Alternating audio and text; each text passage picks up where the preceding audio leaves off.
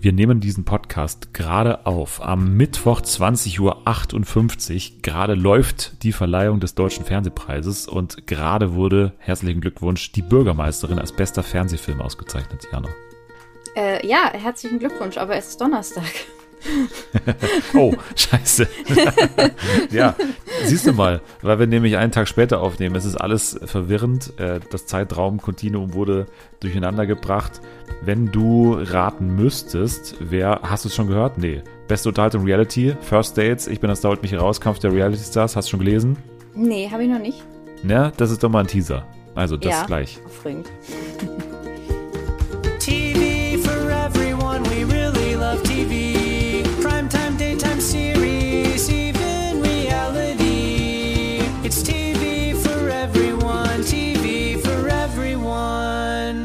So, jetzt sind wir hier. Herzlich willkommen bei Fernsehen für alle in dieser wunderbaren neuen Woche. Natürlich habe ich auch gerade realisiert, ihr habt das natürlich schon längst gehört. Das ist natürlich kein Teaser für euch mehr, aber für Jana, denn wir befinden uns natürlich jetzt gerade 20.59 Uhr und äh, sie weiß immer noch nicht, denn sie wissen nicht, was passiert, dass, dass äh, eine gewisse Show ausgezeichnet wurde als beste Unterhaltung Reality. Dazu aber gleich. Ihr habt sie schon gerade gehört. Ihre ikonische Stimme hier ist Jana. Hallo, ich bin so neugierig, ich halte es kaum aus. Hat denn jetzt diesen Preis gewonnen? Oh Gott. du bist äh, relativ kurzfristig eingesprungen in diese Folge, muss man sagen. Das erstmal ehrt dich. Vielen Dank. Ja, gerne. Ich war vorbereitet. Unbewusst, aber ich war vorbereitet. ja, na klar, weil, weil wir sprechen natürlich jetzt über das Sommerhaus der Stars und da bist du natürlich immer startklar eigentlich, oder? Ja, äh, ich, ich versuche immer die Folge parallel zu schauen zur TV-Ausstrahlung, also dann wiederum die Folge, die quasi dann eine Woche später im TV läuft, weil sonst wird man halt auch einfach überall gespoilert. Das stimmt. Bist du, also, ne, wir sind ja eh schon gewissermaßen gespoilert oder mit zumindest Gerüchten gespoilert, was den Verlauf der Staffel angeht, was mhm. ja in dieser Woche erste Formen annimmt, würde ich sagen. Ne? Also die Infos, die wir bezüglich Claudia hatten. Ne? Die, die werden mhm. so ein bisschen wahr, muss man sagen. Aber jetzt auch in der Vorschau auf Folge 4 hat man ja diesen Neuankömmling, der dann vieles auslösen wird, noch immer nicht gesehen. Ne? Ja, stimmt. Das heißt, man kann auch damit rechnen, dass zumindest zwei Paare, mit denen dieser Neuankömmling in Konflikt geraten wird, in Folge 5 auch noch dabei sein werden. Oh ja, genau. Also es ist schon, äh, man kann so ein bisschen die Puzzleteile zusammensetzen. Wir haben ja zwölf Folgen, deswegen dauert es auch noch ein bisschen. Es kommt ja dann irgendwann noch ein zusätzliches Nachrückerpaar rein. Wir bleiben erstmal bei der aktuellen äh, Folge, die im Internet zu sehen war. Überhaupt muss ich vielleicht mal sagen, weil es jetzt auch einige Verwirrung gab bei unserer Hörerinnenschaft. Also was wir wann besprechen, wann ist für uns was ein Spoiler. Wir orientieren uns dieses Jahr, das ist auch für mich ja eine Veränderung, orientieren uns jetzt zum ersten Mal an der Online-Ausstrahlung. Das heißt, wir nehmen immer bei den Shows, die wir gerade besprechen, also Verräter oder Sommerhaus der Stars, immer die, die Online-Ausstrahlung als das, ähm, woran wir uns orientieren. Das heißt, wir sprechen jetzt über Folge 3 des Sommerhaus der Stars, die erst am kommenden Mittwoch im TV läuft. Und sagen deswegen als auch nicht immer dezidiert Spoiler dazu, weil natürlich diese Folge eigentlich schon verfügbar ist wir behandeln sie wie eine TV-Ausstrahlung. Das ist jetzt für uns so eine kleine Revolution. Aber ich finde, in diesem Jahr geht es fast nicht anders, ehrlich gesagt. Und genau, das nur ganz klar, ähm, immer Spoiler sozusagen, wenn wir über irgendwas sprechen. Immer automatisch Spoiler. Ich, ich vergesse es nämlich manchmal und das ist absolut auch äh, zu Recht, dass ihr dann manchmal sagt, ja, äh, hätten wir uns jetzt anders gewünscht, dass wir zum Beispiel bei den Verrätern explizit Spoiler dazu gesagt hätten letztens. Das ähm, tut mir leid, vor allem bei die Verräter Deswegen werde ich es da auf jeden Fall noch stärker bedenken in nächster Zeit, dass ich dann doch nochmal dazu sage. Sommerhaus der Stars, jetzt nochmal Spoiler für Folge 3 natürlich, denn jetzt besprechen wir Folge 3 vom Sommerhaus der Stars. Und ja, Jana, wir haben die erste Folge auch zusammen besprochen und ähm, waren damals schon okay zufrieden mit dem Auftakt, würde ich sagen, aber hatten auch Bedenken. Und ich habe ja meine große These hier ähm, schon äh, geäußert, äh, von wegen, Valentina oder Alex, einen davon werden wir unerwartet sympathisch finden. Und wir waren eher natürlich bisher auf dem, mhm. auf dem Zweig, Alex könnte eine Rehabilitation irgendwie erfahren in diesem Format. Jetzt kam Folge 3 und bist du immer noch bei deinen 20 Prozentpunkten, die auf der Sympathieskala gerade gut macht. Ja, also du kannst es dir wahrscheinlich denken, dass es gerade eher wieder in die äh, Minusrichtung ausschlägt. Äh, okay, es ergibt wahrscheinlich keinen Sinn, aber ich habe auch keine Ahnung von Mathe sagen wir es so, ich finde ihn nicht mehr sympathisch. Punkt. okay.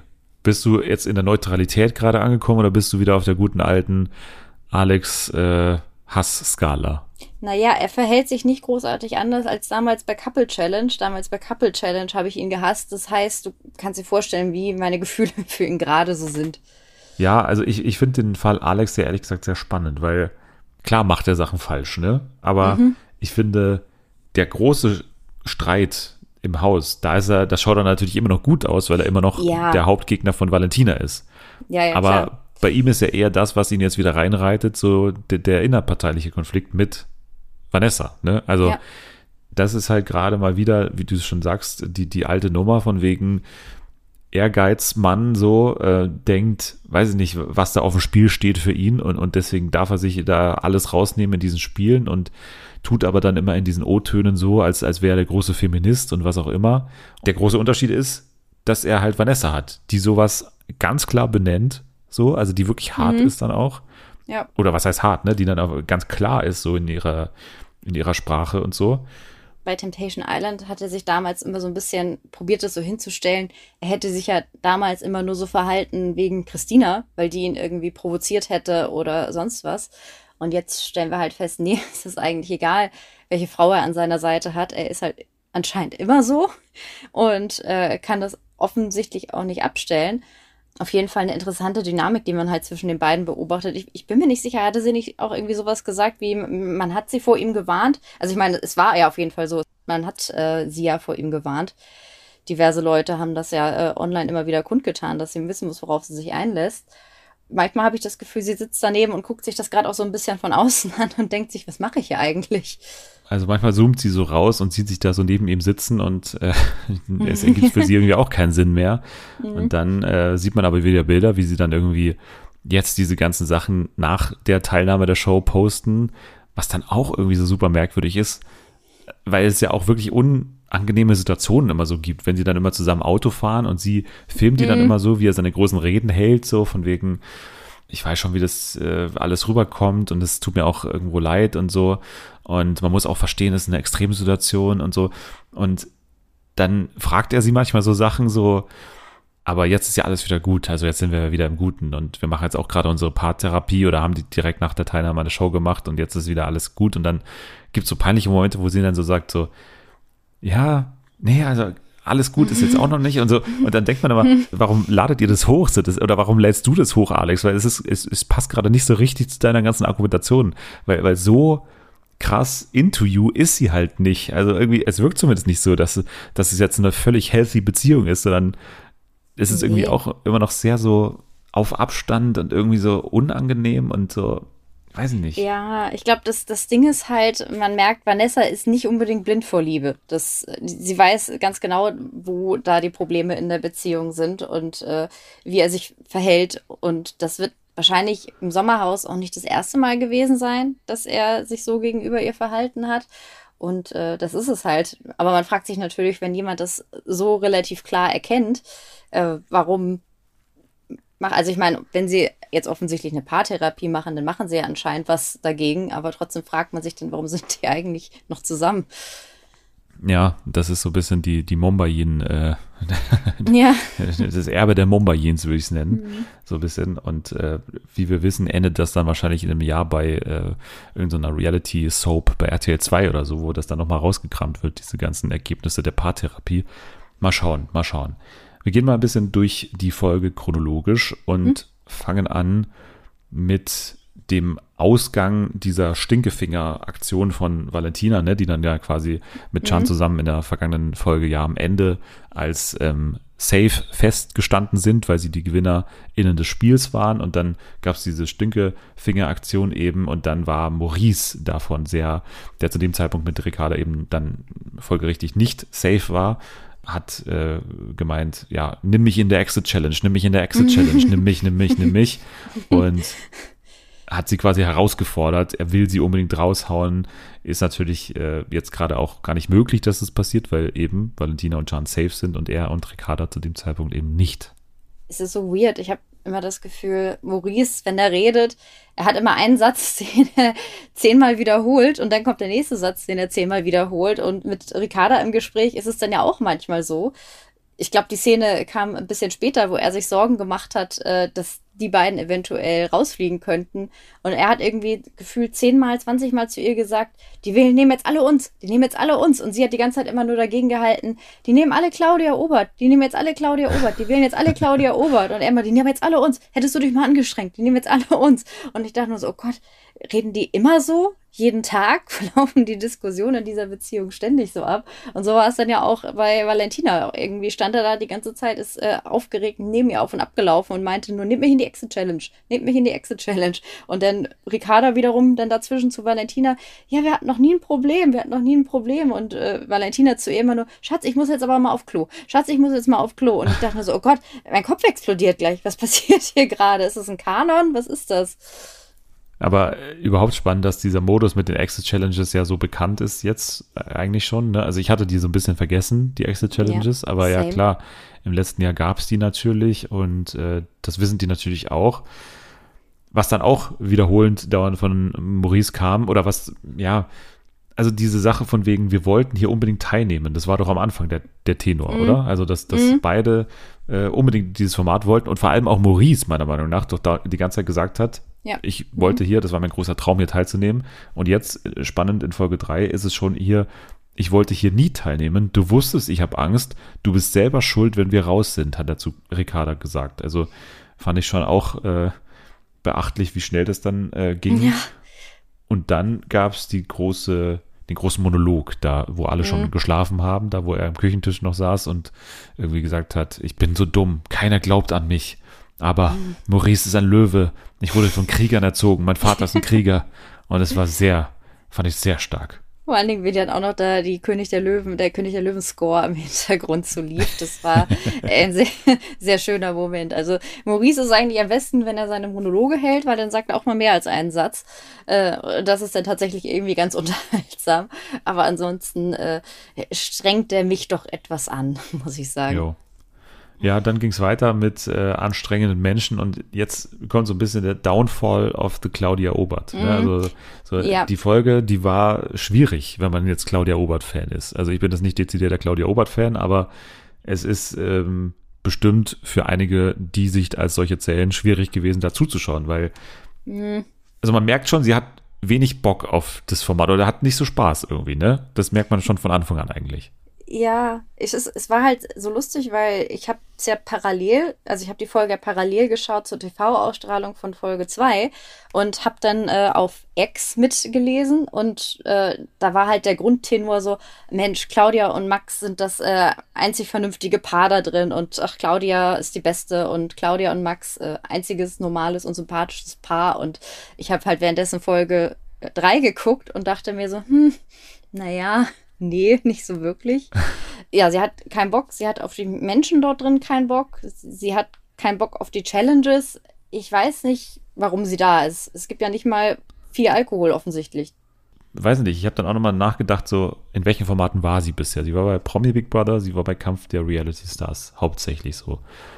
Und das sind natürlich Formate, wo es nicht so ranzig zugeht. So, also mhm ich weiß nicht, ob das so ein riesen Kulturschock für sie war, dass hier wirklich das Haus so aussieht, wie es aussieht, dass natürlich die Leute um sie herum dann auch dementsprechend gekleidet sind, stimmungstechnisch auch jetzt natürlich angeschlagen sind und es nicht die ganze Zeit um Party und Saufen und Alkohol geht. Und dass das natürlich für sie irgendwie schwierig ist. Sie hat ja auch was anderes vorgehabt. Man hat es ja ganz genau gesehen in der ersten Folge, ne? Sie kommt da mhm. rein, macht diese ganzen ja, legt sie sich da mit ihrem Max dahin und dann gibt es diese ganzen Einlagen so. Sie hat so ein bisschen Bock gehabt, diese Beziehung so zur Schau zu stellen, aber irgendwie bekommt sie vielleicht auch nicht die Aufmerksamkeit, die sie sich wünscht, so von den anderen. Da ist jetzt auch nicht so ein richtiger Fan von ihr dabei, wie es in den anderen Formaten dann auch irgendwie immer war. Und ich weiß auch nicht, das ist alles so, ich glaube, das geht gar nicht auf, der Plan, den sie irgendwie hatte da drin. Und, und das merkt sie und dann ist sie irgendwie so lustlos.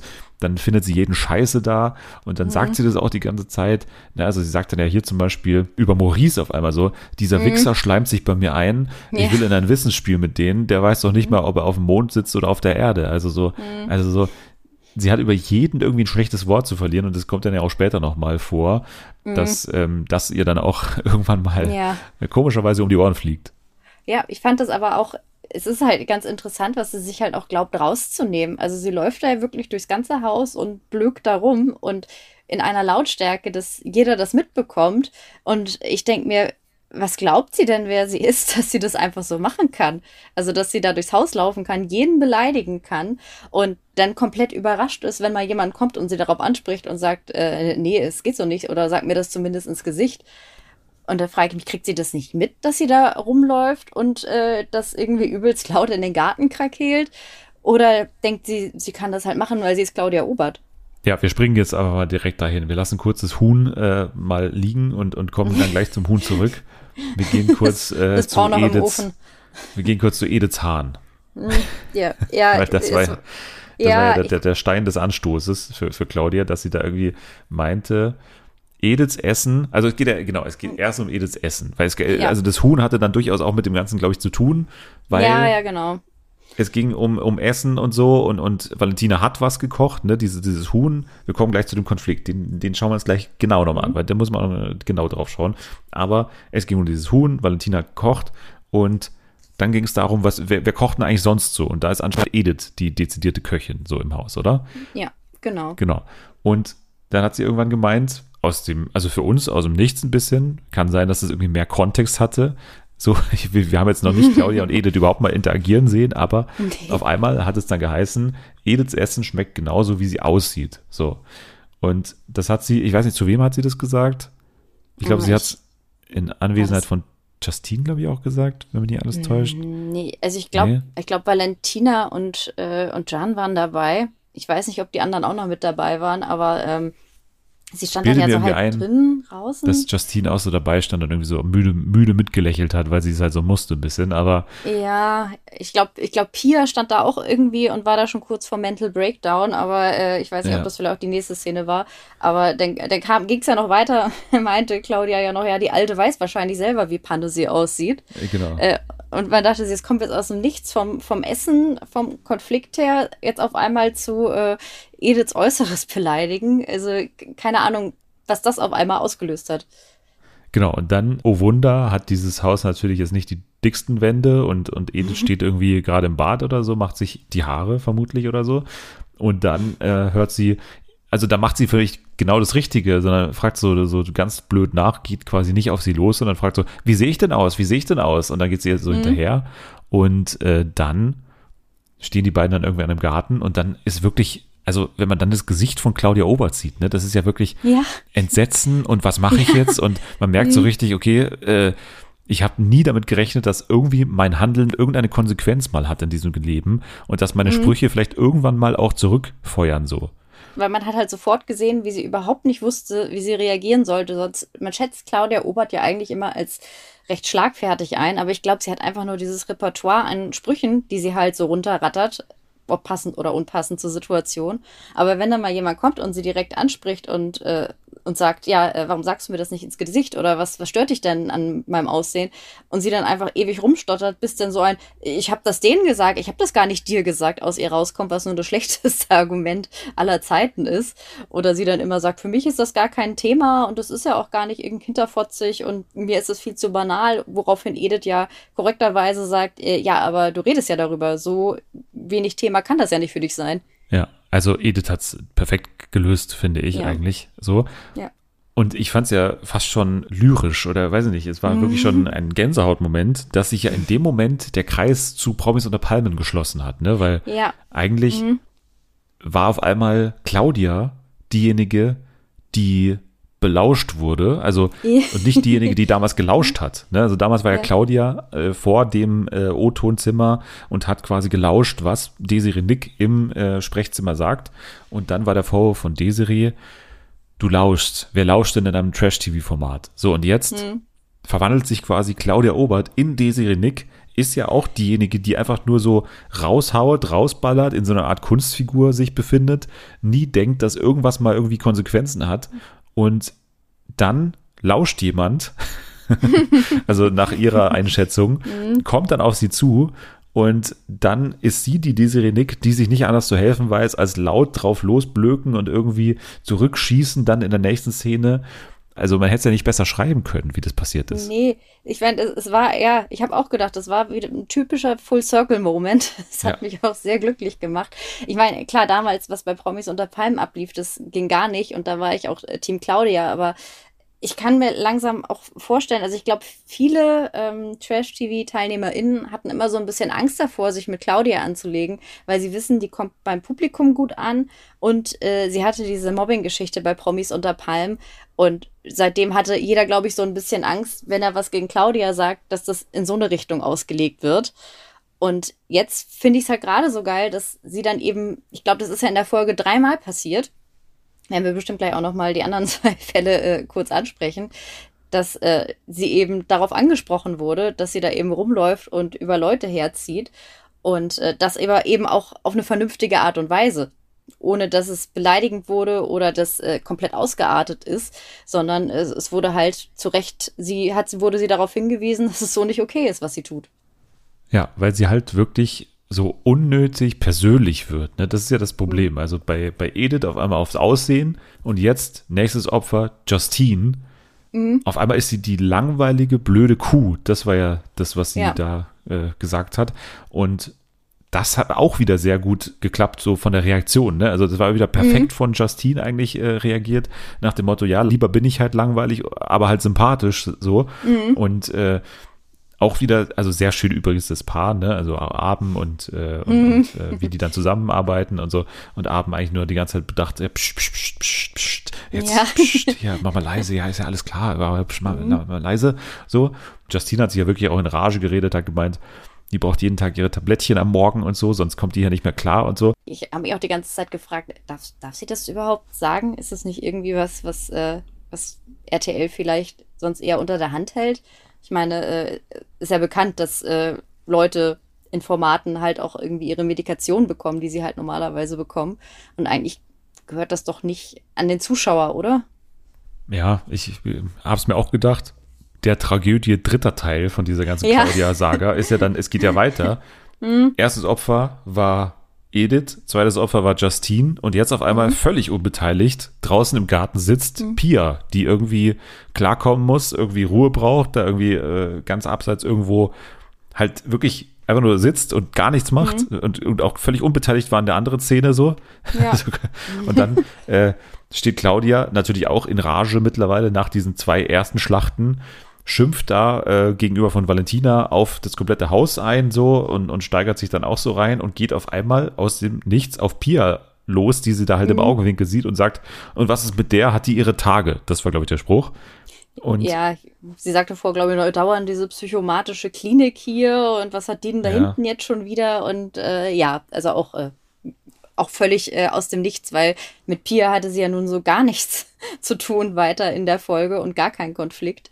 Deswegen, ja. Pia macht das super eigentlich. Also klar sagt sie auch sowas wie mhm. alte, verbitterte Frau, aber halt vor allem halt auch die, die Grundaussage war, ey, wir hatten doch gar kein Problem. Also was ist denn jetzt ja. los? Was ist denn? Ich habe dir mhm. nichts getan. Was geht hier ab? So, also, ja. was, in was für ein Rage-Modus bist du gerade? Ja, ich fand's auch eigentlich, ich fand's auch cool. Sie ist dann ja halt rein und dann zu Zico und dann hatte sie ihm gesagt, was was äh, Claudia gesagt hat. Und ich finde, man hat so ganz kurz in seinem Gesicht gemerkt, dass er halt auch echt sauer war. Aber ich fand's halt cool, andere Partner in, äh, im Sommerhaus wären dann vielleicht rausgegangen zu Claudia und hätten diesen äh, Konflikt irgendwie noch größer gemacht, als er ist. Aber ich glaube, er hat in dem Moment halt auch gewusst, es bringt nichts. Und Pia ist ja sowieso jemand, sie hat ja mehrfach betont, sie hasst Streit, sie kann damit gar nicht umgehen. Und dass er dann halt gesagt hat, er bleibt jetzt bei ihr und tröstet sie und macht diesen Konflikt jetzt nicht größer. Und das äh, ist, glaube ich, eindeutig der bessere Umgang als Paar, als es äh, manch andere an dem Haus an den Tag legt. Ja, voll. Und dann hattest du natürlich auch gleich eine Allianz der, der ja. Verschmähten. Also du hattest gleich ja. quasi Edith, du hattest äh, Justine, du hattest jetzt äh, eben auch Pia so. Und dann kam auch noch Ricarda dazu und hat gemeint, äh, ja, vielleicht braucht ihr auch gleich wieder ein bisschen Alkohol und so. Ja, und dann Schnitt zu Erik und Edith, ne, äh, ins Badezimmer, glaube ich. Edith ist äh, komplett überfordert und Erik auch. Also vor allem mhm. Erik in der Szene, ehrlich gesagt, weil Erik hat dann gemeint, äh, wer bist du eigentlich? Wer bist ja. du eigentlich? Und Edith hat gemeint, mhm. ich bin das kleine Wesen, das du geheiratet hast. Und das war so eine kleine Zwischenszene, die sehr schön war, äh, weil es eben auch so ein Kontrast ist zu, zu Claudia und, äh, und Max, die da eben, wie du schon sagst, fast non-existent als Paar da drin sind mittlerweile. Ich finde es auch ganz süß. Also man merkt, also Erik ist halt so auch komplett anders als im Dschungelcamp zum Beispiel. Äh, das haben wir auch alle noch äh, schön vor Augen. Aber ich glaube, weil Edith holt ihn da auch tatsächlich runter. Und äh, ich glaube, er funktioniert einfach und es geht ihm einfach besser, wenn sie tatsächlich an seiner Seite ist. Auch äh, Tim und Karina haben sich ein bisschen beruhigt mittlerweile, ne? Ja, das, das Huhn haben wir noch äh, auf der Ach, auf ja, unserer Themenliste. Ich wollte jetzt schon wir fast dürfen, ins Spiel gehen. ja, wir dürfen nicht das Huhn vergessen, weil das ist ja äh, quasi, äh, quasi der, der Kern allen Übels in dieser Folge. Absolut. Es geht los mit dieser Melonensache, ne? Also mhm. Chan geht auf die Gruppe zu, dann stellt Siko die Frage Melone, Fragezeichen und Chan kehrt direkt wieder um. So, ja, und sagt, hat er, ja, also man muss sagen, ich glaube, Justine hat die Melone geschnitten und in den Garten gebracht, weil alle im Garten saßen, glaube ich, außer Valentina und Jan und ich glaube Claudia und Max auch nicht. Und äh, hat die dann so in die Mitte gestellt und ja, und dann meinte Valentina zu Jan, hol dir mal Melone. Und das hat nicht geklappt. genau, der Versuch ist gescheitert, weil es ihm nur angeboten wurde und das äh, haben die beiden dann auch wieder direkt als Angriff gewertet, von wegen, äh, das zeigt deren ganzen Charakter, dass sie die ganze Melone essen. Das hat Valentina wortwörtlich gesagt. Im Umkehrschluss hat das für die beiden bedeutet, ja, okay, dann machen wir uns jetzt selber unser Essen. Ja, wir haben hier so ein, so ein Hühnchen, ne, so ein komplettes Huhn quasi. und äh, schieben uns das jetzt mal zusammen in den Ofen, schön hier mit Zitrone daneben und so, schön angemacht und so während die da draußen ihre Melone essen, machen wir uns jetzt dieses Huhn und, und schieben es einfach mal bei 200 Grad für eine Stunde in den Ofen. So. Oder für 35 Minuten, wie lange auch immer, je nach Garpunkt, würde ich sagen. Rezept haben wir leider nicht bekommen von Valentina. Nee, Vielleicht folgt es noch bei Instagram. Absolut. Schaut mal in den Show Notes. Sie will es auf jeden Fall nicht durch 16 teilen, ähm, weil die anderen eben die Wassermelone genommen haben. Deswegen sagt sie jetzt, okay, uns gehört dafür das Huhn. Erik bekommt es mit, macht im Garten Stimmung gegen die beiden und hat auch gesagt, man hätte auch einen Frickersee machen können. Ein Frickersee hätte man noch machen können. Mhm. Weil ein Huhn ist natürlich auch, man muss schon sagen, ein geiles Konfro-Essen, ne? Weil was machst du mit einem Huhn für 16 Leute? Also, ja. das ist halt wirklich die Frage. Klar kannst du es zerteilen. Aber trotzdem, da hat irgendwie jeder voll wenig. Das ist so eine Art Dschungelcamp-Situation, ne? Dass man dann irgendwie mhm. am Ende versaut noch einer beim Kochen, dann wird es voll trocken und dann hast du noch mehr Streit. Also es ist eigentlich eine richtig geile ähm, Variante, so ein Huhn einfach nur reinzulegen und zu schauen, ja. was passiert. Und genau Vor allem so ein ganzes, ganzes Huhn. Ich meine, wer schon mal so ein, so ein Brathähnchen sich geholt hat, weiß, da ist letztendlich nicht viel dran. Ja, genau. ich fand es auch so lustig, dass äh, Claudia immer äh, konsequent äh, Reistopf anstatt Frikassee gesagt hat. Das war auch irgendwie, äh, oder wie sie so schön sagte, nicht mal vom Fressen haben die eine Ahnung. Ähm, ja, aber das äh, war dann natürlich äh, eben ganz guter Move und hat mich erinnert an diesen Schinkenstreit, den es damals gab ja. zwischen äh, Jasmin Herren und äh, Sabrina äh, von Big Brother. Genau. Ja. Von Big Brother ist nicht ihr Nachname, sondern Sabrina nee, Lang. Die, die auch, ja. auch bekannt als die verrückte Frau, die ans Fenster geklopft hat in, äh, in der Staffel. ja. Alex geht natürlich auch wieder sofort auf diesen Konflikt ein. Das bestätigt natürlich sein Bild von den beiden und sagt, die scheißen auf die ganze Gemeinsamkeit. Und ähm, dann gab es irgendwann trotzdem so das halbherzige Angebot von Valentina, ja, äh, wir sind jetzt fertig hier, ähm, keine Ahnung, zupft euch da euren Scheiß ab, wir essen aber jetzt, so, nach dem Motto. Mhm. Und dann ging es aber ja richtig ab, weil dann hat Erik irgendwann gesagt, so, sorry, ich muss jetzt hier mal ganz kurz was sagen. Man hätte das Huhn auch für alle machen können. Und Valentina meinte daraufhin, ich habe doch für alle gekocht. Und Alex kommt dann irgendwann dazu und hat, dann ging es um ein anderes Fleisch, was mm. er irgendwie nicht für ihn mal gemacht hat, weil er gesagt hat, du bist Moslem. Dann heißt aber von Chan, ich bin gar kein Moslem. Nee, du bist kein Moslem, aber du isst kein Schwein. Und dann natürlich der perfekte Satz, den man darauf ja. sagt, nee, ich esse schon Schwein, ich verzichte nur auf Schwein. So. Ja. Und dann so, eskaliert es ja. natürlich komplett. Es war so, es war so schön. Ich weiß nicht, wer da wen gaslightet, aber es war eine gute Situation.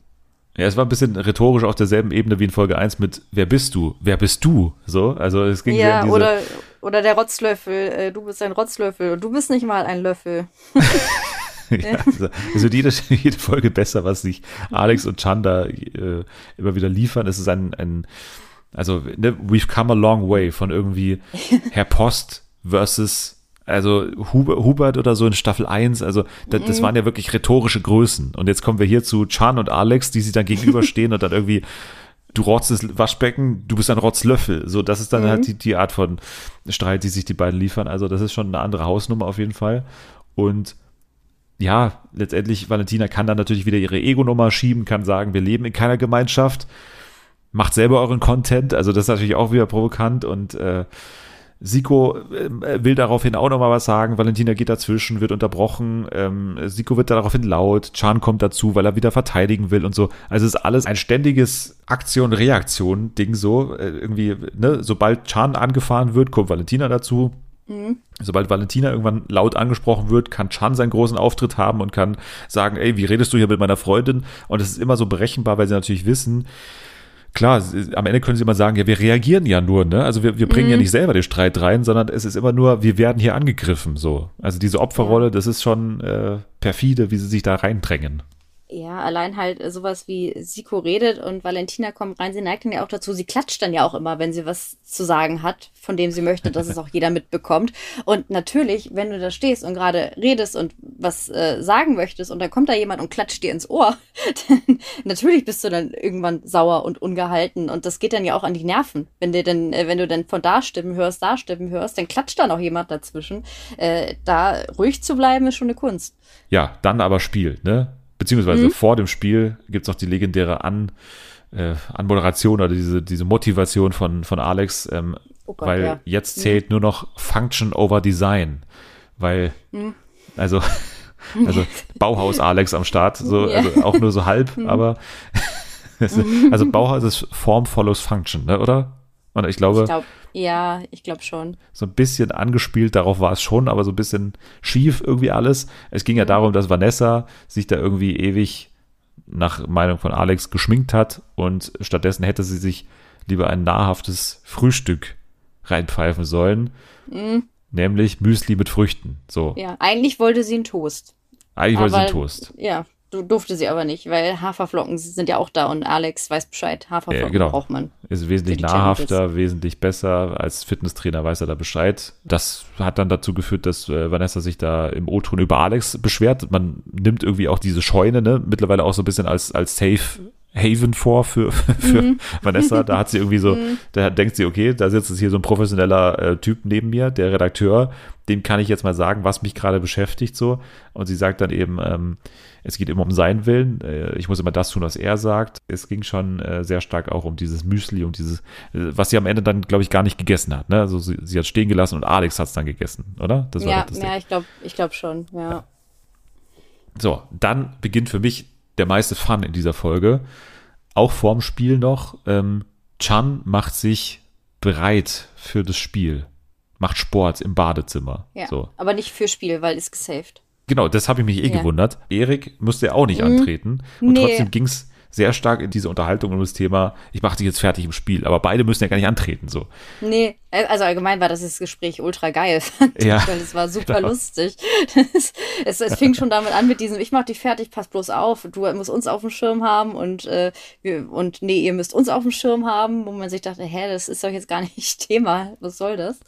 Und dann, äh, dann ging es ja los mit, äh, dass es ein bisschen flirty wurde zwischen Erik und Jan. Ja, ne, also es war so eine mhm. komische, so ein äh, Knistern in der Luft. Also es mhm. war irgendwie, ich will dich abziehen. Nee, so leicht wird es aber nicht. Ich bin eine Maschine. Mhm. Und Valentina, du bist ja hier, das wissen ja viele gar nicht, du bist ja die Mathe-Europameisterin. ja. Aber ey, du weißt schon, dass die mich warum, hier. Ja, warum liegt hier eigentlich Stroh? Aber ey, du weißt auch schon, dass die mich hier als Eliminator gebucht haben, ne? Also. Mhm. und der, so. ja, es war auch so geil. Und dann, wo Chansa seine, seine Push-Ups gemacht hat oder was er da gemacht hat und, äh, und äh, Erik dann so, ja, hier für, für Bizeps, ja, Bizeps ist nicht so. Und er so, doch, doch, sieht man schon. so, Wie alt bist du eigentlich? Ja. Wo führt das hin? Welche Beauty-Produkte benutzt du? Alle. ja, das war auch mein Lieblingssatz. Same. ja. Weil auch mal gemerkt hat, so, also auch hier ist irgendwann das Ende der Schlagfertigkeit erreicht. Beide hatten aber gerade Bock, irgendwie so weiterzumachen. Und mhm. dann wird es irgendwann, es hat gar nicht mehr Sinn ergeben, so was sie dann irgendwann gesagt haben, aber es war irgendwie, also. man hat, ich finde, man merkt halt in den Szenen auch, dass, dass Chan das alles so ich glaube, das ist so ein bisschen der echte Chan. Der ist schon, also, der kommt da ja auch ein bisschen sympathisch sogar rüber, ne? Ja. Und man merkt so, die, wenn dieses ganze Geprimte von Valentina nicht wäre, diese, diese komische, mhm. diese Marschroute, die sie ihm da mitgegeben hat, so, dann hätte es auch ein Fun-Auftritt von ihm werden können, aber so halt nicht. So bekommt man es nur so in wenigen Szenen, in so ganz ja. kleinen Dosen irgendwie. Ich habe auch das Gefühl, da kam auch so ein bisschen so, so Valentina durch, weil die hat ja auch manchmal da gegrinst. Ich glaube, die ja. fand das auch ein bisschen lustig. Auch äh, als sich das dann später in den, in den Garten verlagert hat, äh, wo Erik die beiden so von der, ähm, auch von der Liga aus beobachtet hat und äh, Jean dann aufgestanden ist und Valentina ihn dann gerufen hat, Schatz, Schatz, komm her. Und dann kam Erik an und meinte, hey, du hast mich doch gerufen. Und dann hat Chania diese Blume gepflückt und sie Erik gegeben. und er hat sie daraufhin gegessen.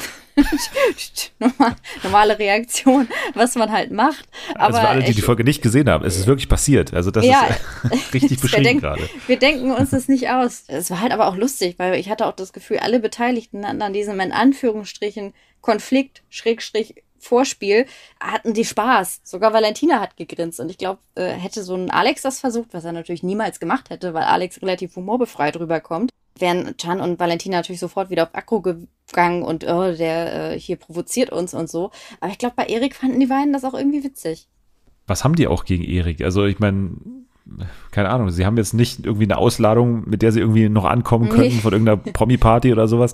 Es gibt halt nichts, was sie wahrscheinlich in ihrem Google Doc da gefunden haben zum Thema Erik Stehfest das Aussehen von äh, Edith ist auch schon abgehakt, das hat der Claudia gemacht. Ja. Also es gibt kein, kein richtiges äh, Futter mehr so. Und dann sehen sie, okay, der, der kommt hier auf uns zu, was wollen wir jetzt machen? Okay, spielen wir, spielen wir mit, ist irgendwie funny so. Ja. Also ich muss aber nochmal hier vorlesen, auch was du jetzt gerade hier beschrieben hast, nochmal, äh, weil ich jetzt auch gerade nochmal hier in meinen Notizen mhm. lese, ich will es einfach unkommentiert vorlesen.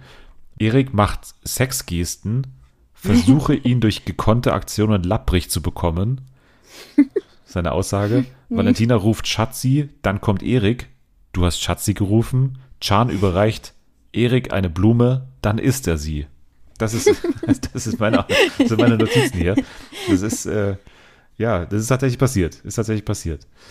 Das Spiel war eins meiner absoluten Lieblingsspiele im Sommerhaus der Stars, weil es wirklich, mhm.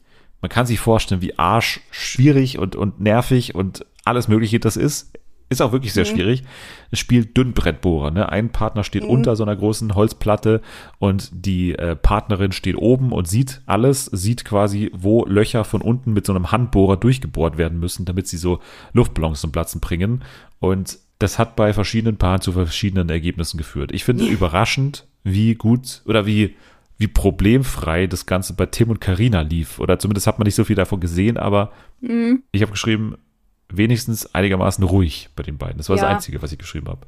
Ja, ich glaube, das war auch äh, das, das Paar, das mit am, äh, ja, am ruhigsten war bei dem Spiel. Kein Anschreien, äh, probiert das irgendwie hinzubekommen, mittelmäßig erfolgreich, aber eigentlich einen kühlen Kopf bewahrt dafür, dass es ultra frustrierend sein muss, dieses Spiel zu spielen.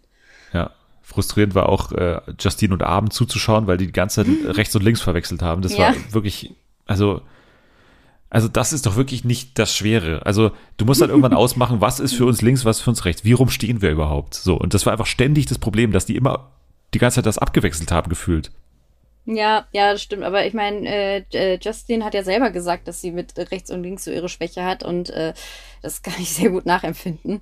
Aber äh, ja klar, auf der Dauer des Spiels war man dann selber als Zuschauer, saß man dann da, weil man ihnen das auch irgendwie gegönnt hat, dass die sich jetzt helfen. Äh, und man dachte sich, Mensch, einmal müsst ihr irgendwie festlegen, in welche Richtung ihr guckt und dann kriegt ihr das doch hin. Gefühlt war es irgendwie nicht so stark, aber weiß ich auch nicht, wie das dann am Ende dafür gesorgt hat, dass die dann halt auch gewinnen konnten. Ja, das Problem natürlich war, also waren Maurice und Ricarda und Alex und Vanessa. Was jetzt nicht mhm. besonders überraschend ist, dass es bei denen irgendwie ausartet. Maurice hat irgendwie, er hat doch falsch rum gebohrt, oder habe ich das falsch gesehen? Also er hat doch einfach äh, nur in die falsche Richtung gebohrt, oder? Ich, ja, er hat das, er hat ja den, den Bohrer da überhaupt nicht durch diese Platte bekommen. Das heißt, er muss falsch rum gebohrt haben, weil an der Kraft wird es nicht gelegen haben. Das äh, sah für mich auch falsch rum gebohrt aus, aber ich frage mich, das, warum er nicht mal auf die Idee gekommen ist, es andersrum zu versuchen. Ja, das war einfach die, also das war einfach der dümmste Auftritt der Welt. Also er, er pusht sich da, pusht sich, pusht dich, pusht dich, pusht mhm. dich. Und hat ja dann am Ende wirklich so einen Moment, wo er dann irgendwie sein ganzes Leben hinterfragt und dann einfach nur so yeah. kniet und, und völlig außer Kräften ist und dann mhm. sich so sagt, was, was mache ich hier? Bin ich zu doof? Also fast schon so ein Tobi Wegener Moment bei Promis unter Palmen, ne? ja, bei diesem Rechenspiel. Ricarda, ja, und Ricarda dann nur so, ja, jetzt führt er wieder Selbstgespräche. ich dachte, ah, okay, es kommt also öfter vor. Gut ja. zu wissen. ja, weiß nicht, so, so eine Art Sisyphus-Arbeit, die er da gemacht hat. Ne? Also er, er bohrt ständig in die falsche Richtung, powert sich mhm. komplett aus, hinterfragt sein ganzes Leben und man sitzt da vorm Fernseher und denkt so, Junge, also es war jetzt auch nicht, also das war überhaupt nicht die Challenge, dass du hier richtig drehst. So, es war, äh, klar, nee. es ist super anstrengend, aber also das war jetzt nicht die Schwierigkeit eigentlich, dass man den Bohrer richtig bedient. So. Nee, aber er hat dann ja auch wiederum, weil eigentlich kommt es ja darauf an, wie gut äh, jeweils äh, der Partner oder die Partnerin eben die Person navigieren kann. Und die Hilfe hat er auch nicht wirklich angenommen, weil er ja Ricarda irgendwie ständig zugerufen hat, sie soll die Klappe halten oder halt's ja. Maul oder so. Und ich denke mir, ja, aber ohne sie kannst du das Spiel nicht gewinnen. Geh mal nicht auf den Piss. Ja. ja, und dann aber Alex und, und Vanessa. Also ich muss Alex eine Sache zugute halten. Und zwar, dass Vanessa die mit Abstand beschissensten Anweisungen gegeben hat in diesem ganzen, ja. ganzen Spiel. Also, das war ja fast schon frech und auch aufreizend, ehrlich gesagt, arrogant, wie sie das Ganze gemacht hat. Also, mhm. so nach dem Motto, zwei Handbreiten nach rechts. Macht Alex, genau, zwei Handbreiten nach rechts. Boah, da nach oben, kein Treffer, so. Mhm. Ja, und dann ist ihre Verteidigung, ja, mein Gott, dann waren es halt vier. Mein Gott, dann waren es halt vier. Ja. ja, Junge, hast du keine Idee davon, wie anstrengend das gerade ist? Also, wie gesagt, ohne Alex zu sehr verteidigen zu wollen. Das ist alles viel zu hart, wie er reagiert. Aber trotzdem kannst ja, du nicht dich reinversetzen in seine Lage, wie arsch anstrengend mhm. das ist und dass man da bitte, bitte präzise Angaben braucht. Ja, und sie dann ja auch immer so, ja, äh, ja, halt drei, drei Schritte, glaube ich. Sehr große oder kleine Schritte. Und immer wieder zwei Zentimeter und also es waren eben schon dreimal zwei Zentimeter. und, und du verarsch mich doch. Und ich denke mir so, ja, also langsam habe ich auch das Gefühl, sie verarscht die. Also vielleicht hat sie auch, also ich meine, ich, ich, ich, ich kenne das auch, ich kann auch so Abstände und Größen und all sowas null einschätzen. Aber bei ihr hatte man irgendwie echt das Gefühl irgendwann, dass sie da oben einfach nur stand und gesagt hat, ja, was weiß ich, zwei Handbreit, ja. drei Zentimeter wird schon irgendwie hinhauen. Ja, also, dass dann aber gar nicht so recht wusste. Ja, mach halt mal. Ja, mach halt. Ja, ja. Das, er hat's schon zwölfmal gemacht, so. Es ist halt nicht, äh, also wenn er dann echt einen Bohrer hätte, dann okay, dann mach einfach mal. Wir, wir tasten uns daran. Aber du musst halt bei deinen Kräften haushalten. Das hat sie ja überhaupt nicht gecheckt, so. Nee, gar nicht. Ich habe halt ja. überhaupt nicht äh, das ein Gespür dafür gehabt, dass das halt auch da unten anstrengend ist und dass Alex nicht einfach äh, jeden Millimeter dieser Platte jetzt mit Löchern durchbohren kann in der Hoffnung, dass er irgendwann mal auf den Ballon stößt, sondern dass man da schon zusammenarbeiten muss. Ja, ja, also das war äh, keine Glanzleistung von beiden, von Vanessa aus spieltaktischer Sicht nicht und von Alex aus allen anderen Sichtweisen nicht, weil er eben rumschreit und, und wirklich äh, cholerisch wird und das genau selbe Gesicht zeigt wie bei Couple Challenge damals. Also das war schon äh, irgendwie a blast from the past auf jeden Fall. Und ähm, ja, folgerichtig gewinnen sie das Spiel auch nicht, sondern Justine und Arben gewinnen und sind damit safe damit stehen für die Nominierung nur noch folgende Paare zur Wahl: Alex und Vanessa, äh, Claudia, Claudia und, Max. und, Max. Maurice und Ricarda und T und C. T und Carina, genau. Ich habe hier nur immer die, die Kürzel. Ich muss immer überlegen. T, T und C ist Tim und Carina. So. Ja, die vergisst man halt auch schnell. Ja, die hatten auch keine Nominierungsstimme, ne? Also weil, weil sie. Die anderen haben halt vergessen, dass sie existieren. Ja, erstens das und sie sind halt keine Gefahr so richtig, weil, sagen wir mal ehrlich, ja. Mhm. Also sind es nicht das ja. stärkste Paar. Stimmt. ja, es ist dann im Prinzip, hat sich entschieden zwischen C und M, zwischen, äh, Claudia, und Claudia und Max und A und V, Alex und Vanessa. So. Dann hat dann doch am Ende diese Dreier-Konfro dann dafür gesorgt, dass Claudia sich gebührend ins Abseits katapultiert hat und die Antipathie, die Alex ausstrahlt, also die man gegen Alex so hat, einfach wenn man Valentina ist, aber wenn man auch nicht Valentina ist, die hat dann nicht ausgereicht, um Alex rauszuboxen, sondern Claudia und Max wurden nominiert. Claudia hat reagiert mit die ganzen blutleeren Langweiler können mich mal und ähm, ja, danach ging es aber wieder in Richtung Alex eher los, denn es wurde mhm. mal wieder wütend eingeschimpft auf ihn mit äh, Fremdgeher. Alex nennt Valentina den kleinsten Wurm der Welt, was ich schön fand. und Hab ich ganz vergessen. und Chan ich meine, dieser ganze Konflikt entstand aus einer Party-Ausladung, Party-Nicht-Einladung, wie auch immer. Da wundert es mich nicht, dass es irgendwie genauso sinnlos weitergeht. Ja. Genau, und äh, am Ende ähm, ja, geht es natürlich dann in Flammen auf alles, weil Alex äh, versus Vanessa dann auch noch hochkocht, mal wieder. Und Alex sagt, das ist das ekelhafteste, was ich mit Alex je erlebt habe. Ich muss sagen, ich habe diese ganze Kneif-Thematik nicht, hm? nicht gecheckt oder nicht mitbekommen oder so. Oder hm. weil es wird ja in der nächsten, ja. In der nächsten Folge dann auch nochmal groß, diese, dieses Kneifen, weil Erik hm. das dann auch in der Vorschau aufgegriffen hat, von wegen, das ist nicht okay für uns, wenn du hier sie kneifst oder so. Ja, ich glaube, er wollte irgendwie, war das vor der Challenge? Ich weiß es auch nicht mehr genau, weil ich musste es auch noch mal sehen, weil ich habe auch erst äh, nachher in den Social Media Kommentaren davon gelesen. Aber ich glaube, er hat sie, um sie anzusporen, hat er sie so gekniffen, so jetzt, jetzt mal los, jetzt mach mal.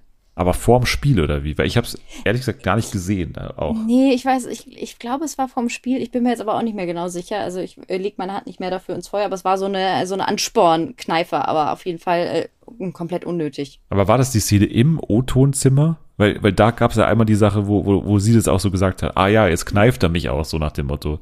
Also ich mhm. habe so verstanden, dass es eben O-Tonzimmer war, aber ich habe es auch ehrlich gesagt nicht gecheckt, deswegen ich muss da nochmal reinschauen oder halt dann auf die nächste Folge warten, wo das dann ja nochmal durchdekliniert wird, auch weil Erik das dann irgendwie nochmal aufbringt, ja. das ganze Thema.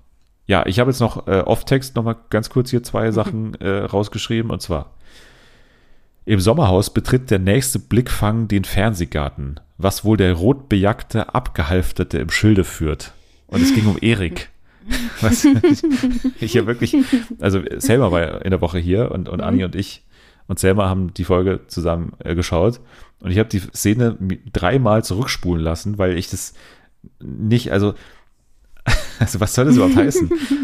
Im Sommerhaus betritt der nächste Blickfang den Fernsehgarten was wohl der rotbejagte, okay, er hatte eine rote Jacke an, mhm. der rotbejagte Abgehalfterte im Schilde führt. so, okay. Das ergibt Gefühl, ich, ich glaube, die würfeln die Off-Texte manchmal einfach nur noch ja. so. ja, es wirkt wie, wie, so ein, wie so ein Spiel, so wie, wie äh, Cards Against Humanity, dass sie so, so Sachen so zusammenschieben und so irgendwie. Ja, also es ist äh, sehr schön. Und dann das zweite, das kam in Richtung Nominierung dann am Ende. Hochkant Rauswurf oder Release, das entscheidet jetzt Maurice. Auch nicht schlecht. Ja. Was reimt sich auf Maurice? Release. So, sehr schön. Ja, gut. Da wurde lange drüber nachgedacht. Ja, und am Ende, äh, hattest du das noch gesehen, dass ähm, am Ende in der Vorschau RTL noch versehentlich einen fetten Spoiler drin gelassen hat? Nämlich? Sie haben die, ähm, die Nominierungswand äh, gezeigt und da war eben zu sehen, welche Paare sich gesaved haben. Ah, okay. Nee, habe ich nicht gesehen. Und dann haben sie, haben sie die Folge kurz einmal wieder runtergenommen, dann wieder hochgeladen und dann ähm, den, den Trailer, äh, ich glaube, gekürzt oder ganz rausgenommen, weiß ich nicht genau. Aber auf jeden Fall haben sie die Folge einmal kurz entfernt. Ah, okay. Und, äh, das sind wieder rausgeschnitten. Dann wollen wir ja. an der Stelle mal noch nicht spoilern, oder? Nein, nein, das äh, lassen, wir, lassen wir raus. Äh, lieber nicht.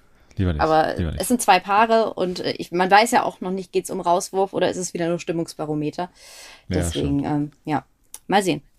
So, dann gehen wir noch ganz kurz auf Love Island ein, würde ich sagen. Du hast ja das fleißig verfolgt und ich habe deine Tweets immer sehr gerne gelesen, weil ich dadurch ein bisschen, ja, Bock ist zu viel gesagt, aber ein bisschen weiß ich nicht, angespornt wurde, dann doch noch mal ein paar Folgen, ein paar Szenen auch reinzuschauen. Ich habe auch ein paar Szenen und, und Folgen auch geschaut, mhm. aber irgendwie nicht so, dass ich jetzt richtig der Storyline so, so komplett folgen könnte, geschweige denn, dass ich irgendwie emotional involviert wäre.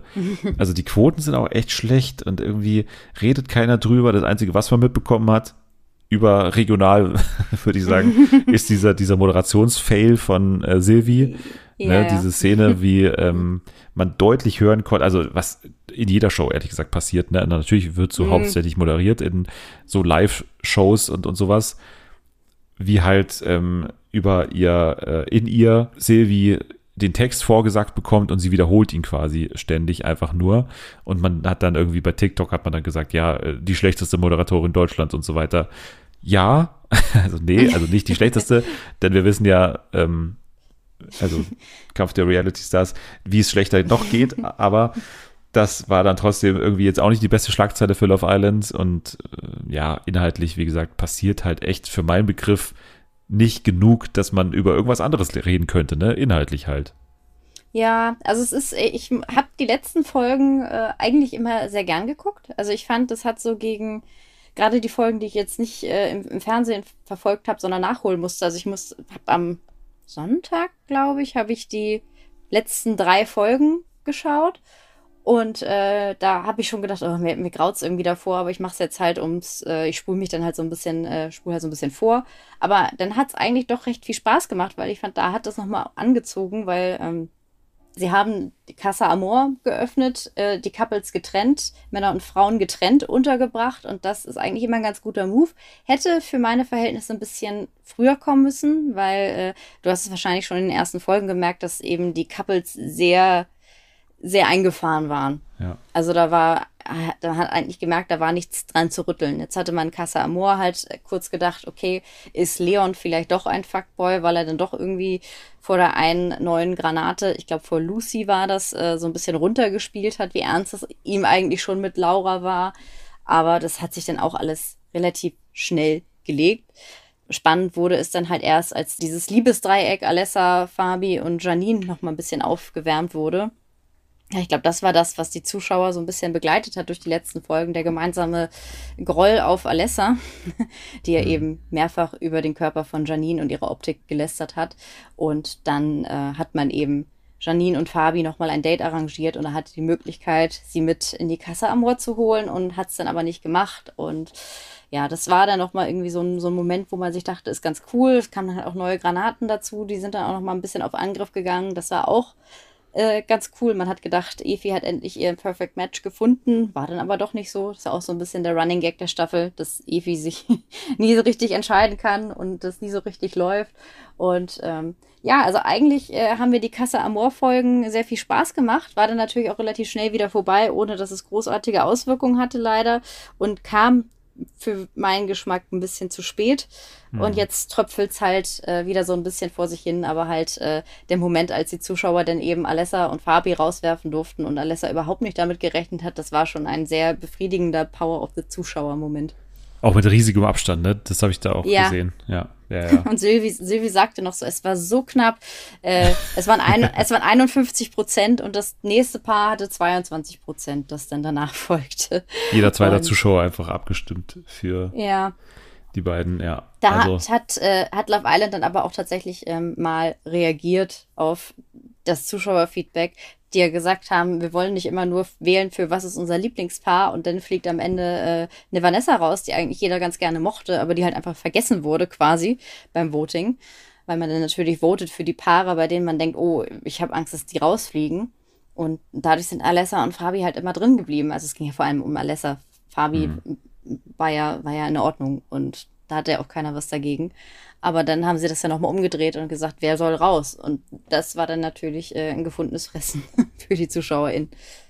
Ich überlege halt so ein bisschen, woran liegt es, dass Love Island jetzt schon wieder eine so irrelevante Staffel macht irgendwie. Also, dass einfach niemand so richtig darüber redet, keiner Bock hat irgendwie, weil es einfach nicht so richtig eine Story produziert, die Wendungen hat, die einen interessieren oder die irgendwie auch Charaktere hervorbringt, mit denen man irgendwie nicht gerechnet hat. Klar, so eine Efi ist sympathisch, das würde ich mhm. auch. Dann auch ähm, unser Hennessy ist natürlich auch ein mhm. spannender Typ irgendwie, aber es reicht halt nicht, weil einfach nicht genügend davon drin sind, dass sie sich irgendwie so gegenseitig hochschaukeln könnten oder dass, ja, selbst irgendwelche kultigen Freundschaften oder so. Also früher hatte man ja immer sowas mit Tobi und äh, Dings yeah. hier. Ähm, Marcelino. Äh, Marcelino oder sowas. Das mhm. gibt's ja irgendwie nicht mehr. Also das könnte man sich auch kaum vorstellen, dass es jetzt gerade sowas gibt. Ich weiß auch nicht, wo, wo, woran das liegt.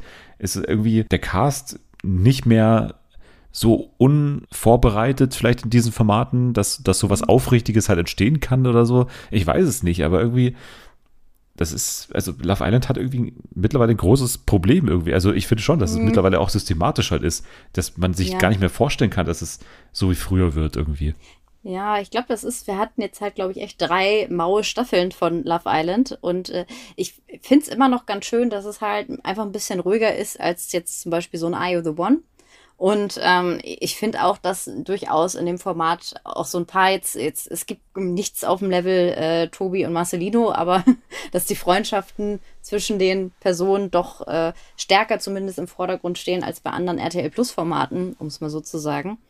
Es geht dann halt einfach drei Wochen am Stück und dafür ist dann doch bisschen, bisschen wenig. Also, äh, wie gesagt, ein paar Folgen zwischendrin hatte ich jetzt, wo ich gedacht habe, oh geil, jetzt bin ich wieder richtig drin. Und dann hat es jetzt äh, wieder, wieder nachgelassen. Es ist dann halt äh, auf die Länge der Zeit doch nicht, nicht so viel. Und dann sind da halt, wenn du halt so einen, so einen Hannes hast, der eigentlich ein, ein ganz guter Typ ist, den man sich auch durchaus im TV vorstellen kann, und dann sieht man von dem aber halt irgendwie relativ wenig. Und dann wird Ewigkeiten davon von der Folge geht dafür drauf, dass sie halt ein Paar in der Private Suit zeigen, die äh, diverse Dinge unter der Bettdecke machen, wo man sich denkt, das schockt mittlerweile halt einfach keinen mehr, weil wir alle gesehen haben, was bei anderen Dating-Formaten passiert. Und dann, ähm, ja, fragt man sich, was für Stellschrauben man da drehen kann. Also ich habe schon das Gefühl, dass reagiert wurde, weil in den ersten äh, Wochen, da wurde ja immer noch ganz stark Power of the Zuschauer und jetzt wählt ihr, wählt ihr die Couples und äh, ihr entscheidet, wer mit wem eine Nacht äh, zusammen verbringen muss. Und das war halt alles komplett falsches Timing und zu einem komplett blöden Zeitpunkt und ist überhaupt nicht aufgegangen. Davon haben sie dann ja auch abgelassen. Aber jetzt äh, habe ich das Gefühl, nach einer Weile, nach Casa Amor, wussten sie irgendwie auch nicht mehr, was wir jetzt noch tun sollen. Also ein paar von den Granaten habe ich gedacht, die wären sind ganz interessante Typen, hätten vielleicht auch noch irgendwie was durchmischen können, aber die hätten einfach früher kommen müssen. Ja, es ist auch ein, es ist auch ganz klar ein redaktionelles Ding. Also es ist nicht nur so, dass man den Cast halt für alles verantwortlich machen kann, sondern man kann immer noch in einem Live-Format reagieren und langsam äh, weiß ich, mhm. nicht nur nicht nur optisch und nicht nur von der von der Inszenierung erkrankt Love Island so ein bisschen an dem Promi Big Brother Syndrom, dass man mhm. irgendwie ständig live die falschen Entscheidungen trifft und das falsche Augenmerk auf die, auf die falschen Dinge legt, so irgendwie gefühlt. Also ich weiß auch nicht, was da irgendwie, was da irgendwie schief läuft, dass man, dass man so stark am Interesse der Zuschauer manchmal falsch entscheidet oder so. Also das ist für mich irgendwie fast unerklärlich. Aber ja, ich weiß auch nicht. Wir sind ja auch konstruktiv. Ne? Wir, wir schlagen ja auch ähm, vor, wie es besser gehen kann. Und ich würde mal ich würde mal radikal vorschlagen für Love Island eine Staffel, für die man sich nicht bewerben kann. Also man kann sich nicht als Single bewerben, sondern gecastet wird nur, dass Leute wirklich auf die Straße gehen und Leute ansprechen, willst du bei Love Island mitmachen? So. Und nichts sozusagen auch in Sachen Social Media Casting, Leute aufgrund von irgendwelchen Insta-Fotos oder irgendwelchen Bios oder irgendwie so und so viele Followern anschreiben, sondern wirklich nur, wie sieht die Person aus? Wie kommt die jetzt in diesen zwei Minuten, wo ich sie in der Innenstadt hier in Mannheim spreche, wie kommt die darüber? Einfach mal jemanden überzeugen, mach da mal mit für zwei Wochen, schau dir das mal an, mit Geld vielleicht auch ein bisschen nachhelfen und dann, dann hast du da Leute, die von der Straße sind, buchstäblich, die definitiv nicht das Ziel haben, vielleicht dann das Ziel entwickeln, berühmt zu werden, aber jetzt noch nicht von Haus aus dieses Ziel haben, so. Und ich, ich habe das Gefühl, das, das würde so viel ändern. Vielleicht direkt Leute auf eine Single-Party anquatschen. Da weiß ja. man zumindest, dass die tatsächlich äh, daran interessiert sind, zu suchen und jemanden zu finden. Äh, weil das ist natürlich auch ein Problem, das Reality TV hat, dass auch bei Normalo-Formaten in Anführungsstrichen mittlerweile eben viele mit dem Plan reingehen, ich will Influencer werden. Und dafür will ich mich hier möglichst sympathisch präsentieren, nicht so viele Ecken und genau. Kanten zeigen, relatable bleiben. Und äh, dann gehe ich da vielleicht noch raus äh, mit meinem Couple und dann machen wir noch ein bisschen Couple-Content. Und dann kriegen wir noch ein paar mehr Follower und dann äh, irgendwann ist auch wieder gut und dann äh, kann ich aber alleine weitermachen mit meiner Instagram-Karriere. Ja. Ich, ich frage mich ja auch immer, warum Are You the One ist für, für mich mittlerweile fast das beste Normalo-Format so, was ja auch wirklich immer eigentlich Normalos rausbringt, die es auch immer wieder weiter schaffen in andere Formate. Und zwar nicht, weil die auf Teufel komm raus unbedingt immer sich dann so präsentieren, dass sie da in Anschlussformate müssen, sondern auch, weil das Spiel alleine, glaube ich, dafür sorgt, dass ein bisschen mehr Reality geboten ist, weil es halt eben nicht nur um die Liebe geht, so, sondern auch eben um mhm. Geld. Ne? Das ist halt eine Zusatzmotivation, um halt sich selbst zu zeigen und nicht irgendwie eine, eine Bewerbungsschreiben hier zu machen, ich werde das neue Gesicht von, von Lenore oder irgendwas. So, sondern ne, du, du musst ein mhm. bisschen mehr von dir selbst nach außen kehren, weil es halt wirklich noch um Geld geht, was dein Leben schon ein bisschen verändern könnte. So. Ganz egal, ja. ob ich hier die Liebe finde oder nicht. Ja, ich meine, vor allen Dingen, wenn dann halt bei Love Island das Zielversprechen am Ende ist, das Siegerpärchen kriegt das Geld, äh, dann ist ja klar, jedes Paar will sich dann halt äh, als Traumpaar seit Tag eins präsentieren und äh, denken, damit haben sie die besten Chancen. Und das ist dann halt einfach äh, langweilig, weil äh, halt viele wissen, so jemand wie jetzt äh, damals äh, Henrik, von dem wir eigentlich lieber nicht mehr sprechen wollten, aber ähm, der halt da durchaus mal die Partnerin gewechselt hat, der hätte halt niemals gewonnen. Ja. Der ist aber halt im Gedächtnis geblieben. Und äh, viele gehen dann da halt hin und denken sie, um zu gewinnen, muss ich aber eben äh, ein loyaler Partner, Partnerin für die Person da sein, die ich gerade kennenlerne und äh, die mega Love Story inszenieren. Ja, also ich glaube auch, dass das äh, Format sich so ein bisschen selbst durchgespielt hat, wobei das ja auch nicht stimmt, weil es in anderen Ländern halt ne, anders auch fu mhm. funktioniert und, und besser funktioniert. Ich glaube, das ist auch ein Deutschland-Problem und, und die, die große Entwicklung, wohin sich Reality TV und vor allem die Casts von Reality TV hier in Deutschland irgendwie entwickeln, aufgrund von meiner Meinung nach einer viel stärkeren InfluencerInnen-Dichte so. Also mhm so im selben Segment irgendwie. Man hat irgendwie gefühlt in dieser Reality-Star-Ebene, ich weiß auch nicht, woher diese ganzen Unternehmen kommen, die mit denen zusammenarbeiten wollen. Also so viele, es, es gibt doch gar nicht so viele, so viele Influencer-Unternehmen, die, die, die mit denen irgendwelche Deals haben können. Es sind ja Hunderttausende von diesen Menschen auf derselben Prominenzstufe. Also ja, und sie machen auch alle Werbung für die gleichen Produkte. Ist es nicht irgendwie auch alles äh, alles eine Firma, die diese ganzen typischen Influencer-Produkte herstellt? Ich ja. weiß es nicht. Viele hoffen dann vielleicht auf weitere Formate und natürlich ist es auch so, du kriegst natürlich auch bessere und hochwertigere Deals in Anführungsstrichen, je bekannter du bist. Aber dafür musst du halt auch ein bisschen interessanter sein, wenn ein anderes Format dich irgendwie äh, schnappen möchte. Also ich finde auf jeden Fall Casa Amor sollte früher kommen, weil ich finde, das ist eigentlich immer ein ganz guter Move. Und ähm, Granaten, die rein, ich fand fast alle Granaten, die reinkamen, äh, interessanter als den, den ursprünglichen Cast.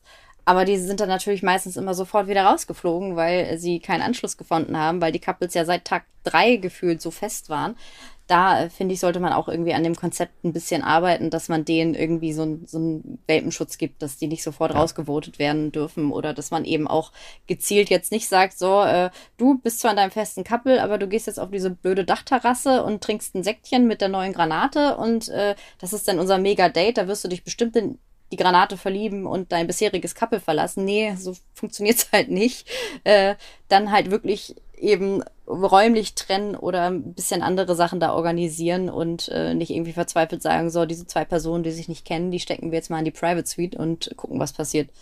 Demokratie ist nicht das Allheilmittel in Fernsehsendungen. Mhm. Also alles an die mhm. ZuschauerInnen auszulagern, das ist auch nicht immer die beste Option. Also ich, ich bin ja immer noch dafür, mal in einer Sendung auch mal das sogenannte Expertinnen-Gremium einzuführen. Also, dass neben den Zuschauern es auch noch so, weiß nicht, so ein zehnköpfiges Parlament gibt aus, aus Leuten aus der Trash-TV-Community. Ne, da sitzt dann so, da sitzt dann hier eine, eine Jana zum Beispiel jetzt drin, sitzt dann da irgendwie neben Ramon Wagner und noch irgendwie neben Tim von Erdbeerkäse und so. Da sitzt ihr alle so in, in so einer, in, in so einem zehnköpfigen Gremium und dann entscheidet ihr, wer raus, also habt ihr genauso wie die ZuschauerInnen eben eine Stimme, wer rausfliegt und wer nicht. Und ihr entscheidet eben aus euren Entertainment-Gesichtspunkten und die anderen entscheiden dann aus so, ne, wen ja. finden wir süß und so. Und dann könnte, da könnte so ein Mischmasch entstehen aus, aus beiden Welten, die sich so vereinen. Also ich finde das mal ein Versuch wert auch. Quasi wie der ESC. Ja, genau, genau. Da funktioniert ja auch blenden, ne? Ja, das sieht man ja. Klappt, klappt wunderbar. Hast du schon gehört, Barfußmann möchte sich wieder bewerben beim ESC dieses Jahr, äh, nächstes Jahr. Habe ich noch nicht gehört, aber ich bin, ja. äh, wer ist Barfußmann? der, der, Typ, der diesen langweiligen Song Ach, Barfuß gespielt hat. Ach ja. ja. Ich weiß. Will, nee. Wie hieß doch, er? doch, Will, Will Church. Ja, Will ja, Church, genau. genau. Ja. ja. okay. Sympathischer Typ, guter Sänger, aber er muss nicht zum ESC. Ich habe aber Angst, dass ich ihn in irgendeiner Staffel äh, Seelenfänger nochmal wieder treffe, Will Church. Aber ich, weiß, ich, weiß, ich weiß auch nicht. Äh, weiß auch nicht. Ja, man, man, weiß es, man weiß es nie. Man könnte sich immer gegenseitig über den Weg laufen und dann, äh, dann wird er sich genau daran erinnern, dass man ihn hier mal den Barfußmann getaucht hat. Seelenfänger Doppelpunkt der Barfußmann. Ich sehe es schon kommen. naja, News. Ähm, Love Island wird langsam, kriegt einen Bart, wird alt als Format. Es muss Nachschub her und Shona Fraser heißt sie. Die war ja früher bei RTL 2 und, und hat mhm. da unter anderem Love Island und den Kampf der Reality Stars mitentwickelt, war ja irgendwie Entertainment-Chefin oder irgendwas, äh, ne? sie war schon High-Ranking-Mitglied auf jeden Fall und hat diese ganzen Sachen zu RC2 gebracht und eben auch mitgeschaffen. So, und jetzt ist sie seit einiger Zeit bei Good Times, was eine Tochterfirma von Bunny Jai ist. Und jetzt macht Good Times mit Shona Fraser das erste deutsche, also ne, sie machen jetzt zum ersten Mal mhm. in Deutschland ein Reality-Format und das ist eine Adaption eines französischen Originals und das heißt Good Luck Guys. Good Luck Guys. So. Und das kommt jetzt ab dem 9. November im Free-Bereich immer in Doppelfolgen donnerstags zu Join. Also ich weiß auch nicht, irgendwie, das Format klingt voll basic irgendwie. Das Format klingt basic und das, das Bild sah auch ein bisschen basic aus, mit dem es beworben wurde. Es waren Reality Stars am Strand und man dachte sich, ja, das äh, habe ich doch jetzt schon öfter mal gesehen. Was passiert ja. denn jetzt da? Ja, was passiert? Also inhaltlich äh, ist es so, dass äh, mehr oder weniger bekannte, so heißt hier im Text, ähm, zwölf ähm, Reality-Sternchen in einem vermeintlich tropischen Paradies ausgesetzt werden. Doch anstatt eines All-Inclusive Resort-Urlaubs in Thailand tauschen die Teilnehmerinnen und Teilnehmer ihren Luxus gegen ein Leben in spärlich ausgestatteten Hütten. Und äh, die beziehen sie jeweils als Duo. Sie müssen ihre Luxusprodukte abgeben und das soll dann die ultimative Abenteuererfahrung werden. Sie treten dann in äh, Challenges auf dem Lost Beach gegeneinander an und müssen Perlen gewinnen. Diese können sie dann im Strandladen eintauschen, um ihre Lebensbedingungen zu verbessern. Das Siegerpärchen gewinnt letztlich 20.000 Euro. Also es klingt tatsächlich relativ basic. Es ist schon klar irgendwie, was der Reiz sein soll, aber der scheint halt vor allem durch den Cast zu kommen. Also das Spielkonzept an sich kann es jetzt ja nicht sein. Also das klingt ja wie Kampf der Reality Stars Paar Edition so ein bisschen, oder? Also, ja, ja, stimmt. Naja, wir schauen uns mal den deutschen, den deutschen Cast mhm. an. Mit dabei sind Aurelia Lamprecht, ne, Love Island. Mhm. Dann Dominik, unser Dominik äh, von, also Fotzen Dominik, ne, wie wir ihn hier äh, nennen. Yvonne Dann Katterfeld Dominik, ja. Jade Übach, ne, Bachelor, äh, komplett durchgespielt. Mhm. Giuliano Fernandes kennen wir zuletzt von Prominent getrennt natürlich. Kevin Schäfer, für mich mit der überraschendste Name hier dabei. Mhm. Bekannt als ähm, Desiree Nick, Double von aus dem Prince Charming Kosmos, ne? Mhm. Dann Melissa Heidmann, das ist ja die Verführerin, die vor allem sich um wen gekümmert hat bei der letzten VIP-Staffel? Nee, bei der letzten Normalo-Staffel. Normalo-Staffel. Hieß Adrian, der Adrian? Ja. Hieß der Adrian? Ich ja, ja, genau. Adrian. Hm? Michael Schüler, ist mhm. es Micha? Schon, oder? Ist das, es dieser ist das Micha? Ist, äh, das ist äh, Are You the One, Micha, Ex von, von Anna, Ex von Denise, äh, der Ex-Fußballspieler genau. und Ex aus meinem Lieblingsformat. Äh, oh Gott, wie hieß es? My Date, mein bester Freund und ich. Ja. ja. Ich verfolge ihn seit Tag 1 seiner Karriere. Michaela Baresi. Äh, die, die kenne ich auch gar nicht. Also ich habe das Bild gesehen, hat mir auch gar nichts, gar nichts gesagt. Im Zweifel äh, irgendwas mit Shore. Nee, im, Sag ich jetzt im Zweifel oder Take Me Out. oder Take Me Out, genau. Ja. Dann, die kennen wir natürlich, Michelle Danio. Mhm. Wunderschöner Nachname. Die Ex von Gigi natürlich. Dann dabei Paco, den wir gerade bei I The One schon sehen. Yassin natürlich, Dauerbrenner. Und Zoe Salome Seib, auch am Start. GNTM, ja. Dschungelshow, I The One, auch einiges schon auf dem Buckel habe ich auf dem Foto gar nicht erkannt mit den schwarzen Haaren. Aber am, am meisten freut mich eigentlich, dass wir jetzt endlich wissen, woher diese blöden Fotos aus dem Bus kommen. Das, ja, genau. Das, ja, wir dachten ja erst, Forsthaus Rampensau, ne, war zwischenzeitlich ja. mal in der Diskussion. Mhm. Dann dachten wir teilweise, es war ja auch diese Zeit von diesem Amazon-Format, mhm. ne, ob es damit was zu tun hat. Ja, tatsächlich äh, ist es dann doch dieses ganz neue Format. Und naja, wenn es im, im Free-Bereich zu sehen ist, werde ich natürlich mal reinschauen, weil der Cast den kennt man, man verbringt viel Zeit mit diesen Menschen und äh, da kann man dann ja auch mal reinschauen. Außerdem ist es anscheinend ja auch das Format, das äh, dafür gesorgt hat, dass Aurelia und Micha eine, ein Techtelmechtel untersagt wird. Und Aurelia und Yassin doch auch, aber dann war es irgendwie auch nur Freundschaft, oder? Also war, war dann hey, auch Yassin wird ja jedem, zumindest Gerüchte. Yassin wird ja jedem was ja. untersagt. Also und, und, wahrscheinlich ist auch alles wahr, was man hört, aber äh, ja, ja, die waren auf einmal äh, ständig zusammen zu sehen und äh, dann war es aber auf einmal Micha, mit dem sie ständig gesehen wurde. Also man weiß es nicht. Und jetzt gibt es ja auch das Gerücht, dass sie vielleicht bei Make Love Fake Love ist, aber äh, glaube ich jetzt auch ja. nicht dran. Aber mal sehen, was passiert. Vielleicht dürfen sie zusammen in eine Hütte oder so und dann entsteht Ja, das ist ja die Frage, ne? ja. ob ob das jetzt äh, ausgewürfelt wird, wer hier mhm. ein Paar ist, also wer, wer hier quasi dann zusammen irgendwie kämpft, weil Also ich würde natürlich gerne Yassin und Dominik zusammen sehen. Ja, auf jeden Fall. Der Name Kevin Mhm. kann oder zeigt für mich, dass es nicht von, von Haus aus Paare sind. Weil mit wem soll der hier schon mal irgendwie Berührungspunkte gehabt haben? Also der ist ja völlig Mhm. irgendwie außen vor. Ja, also es sind jetzt nicht, dass sich da irgendwie, äh, also äh, klar, äh, Yassin und äh, Paco sind ja, glaube ich, auch befreundet oder waren befreundet oder so und Dominik, aber Ja. das sind jetzt nicht, die gehen ja nicht von vornherein da als äh, Friendship-Couples rein oder wie bei Couple Challenge oder so, sondern das wird wahrscheinlich vor Ort dann erst gebildet und vielleicht auch tatsächlich zugelost, wer weiß. Das wäre cool. Also Mhm. wenn, wenn man dann irgendwie, also was heißt cool, ne? Es kann auch irgendwie lame sein, aber Mhm. es kann, es, es würde dem Ganzen ein bisschen ein Alleinstellungsmerkmal geben, wenn man hier von Beginn an mit jemandem zusammen gelost wird, mit dem man auf den ersten Blick jetzt nicht super viele Gemeinsamkeiten hat. Also Kevin und Giuliano oder sowas in der Art. Ja, oh, das würde Also- ich gerne sehen. ich würde gerne hören, wie, wie Kevin Giuliano zu seiner ähm, Ballermann-Karriere befragt. Das kann ich mir gut vorstellen. Oder Dominik und Zoe, so ein Österreicher-Couple irgendwie, das wäre auch nicht schlecht. Michelle ja auch, ne? Äh, Auch Mhm. Ja. Österreicherin. Das Format klingt so ein bisschen nach einer Mischung aus allem. So ein bisschen Couple Challenge, äh, bisschen Survival Show. Wahrscheinlich ist auch noch ein bisschen Ex on the Beach dabei. Mit Yassin ist ja eh jedes Format Ex on the Beach. Und Paco eigentlich auch. Und äh, deswegen, ja, also ist eine bunte Mischung. Muss man nachher sehen, ob die aufgeht. Aber ich schaue auf jeden Fall mal rein.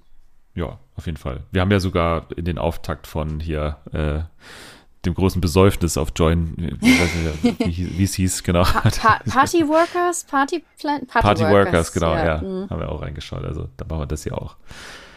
Jo, jetzt gehen wir noch abschließend zum Deutschen Fernsehpreis. Und du hast mich, hast immer noch nicht aufgelöst, was du am Anfang angeschießt hast. Ja, ich, ich sitze hier auf glühenden Kohlen. Wir gehen zu beste Comedy slash Late Night. Angetreten sind ja LOL versus RTL Samstagnacht, die Reunion und TV Total. Und tatsächlich gewonnen hat TV Total. Warum? Wer hätte das gedacht? ja, ich weiß auch nicht. Ich dachte, TV Total ist wieder in, in die komplette Irrelevanz verschwunden. Ich weiß nicht, gibt es nichts Neues in Sachen Comedy und, und Late Night? Also Late Night tatsächlich ja nicht so viel, aber Late Night Berlin ist jetzt auch nicht die beste Sendung, aber waren, glaube ich, noch nie nominiert. Das äh, ZDF-Magazin Royal ähm, auch nicht aus irgendwelchen Gründen nominiert, obwohl sie ständig Grimme-Preise gewinnen. Und LOL dafür zum fünften Mal in Folge hier irgendwie dabei, weil ihnen nichts anderes einfällt. Ich weiß nicht. Also es ist für mich nicht die beste Kategorie. Naja, TV Total auf jeden Fall. Dann gehen wir mal zu beste Einzelleistung, Moderation, Unterhaltung. Da angetreten sind Jan Köppen für Ich bin das Sold mich heraus, Barbara Schöneberger für den ESC-Vorentscheid und Esther Sendacek für, ich sage mal den Namen falsch, Esther Sedlacek natürlich, für den Quizduell Olymp und Frag doch mal die Maus. Gewonnen hat nicht Jan Köppen für das Dschungelcamp, sondern Barbara Schöneberger für den ESC-Vorentscheid. Das finde ich eine spannende Wahl. Also, Ich, ich, möchte, ich möchte mich wiederholen aus dem letzten Blog und fragen, warum?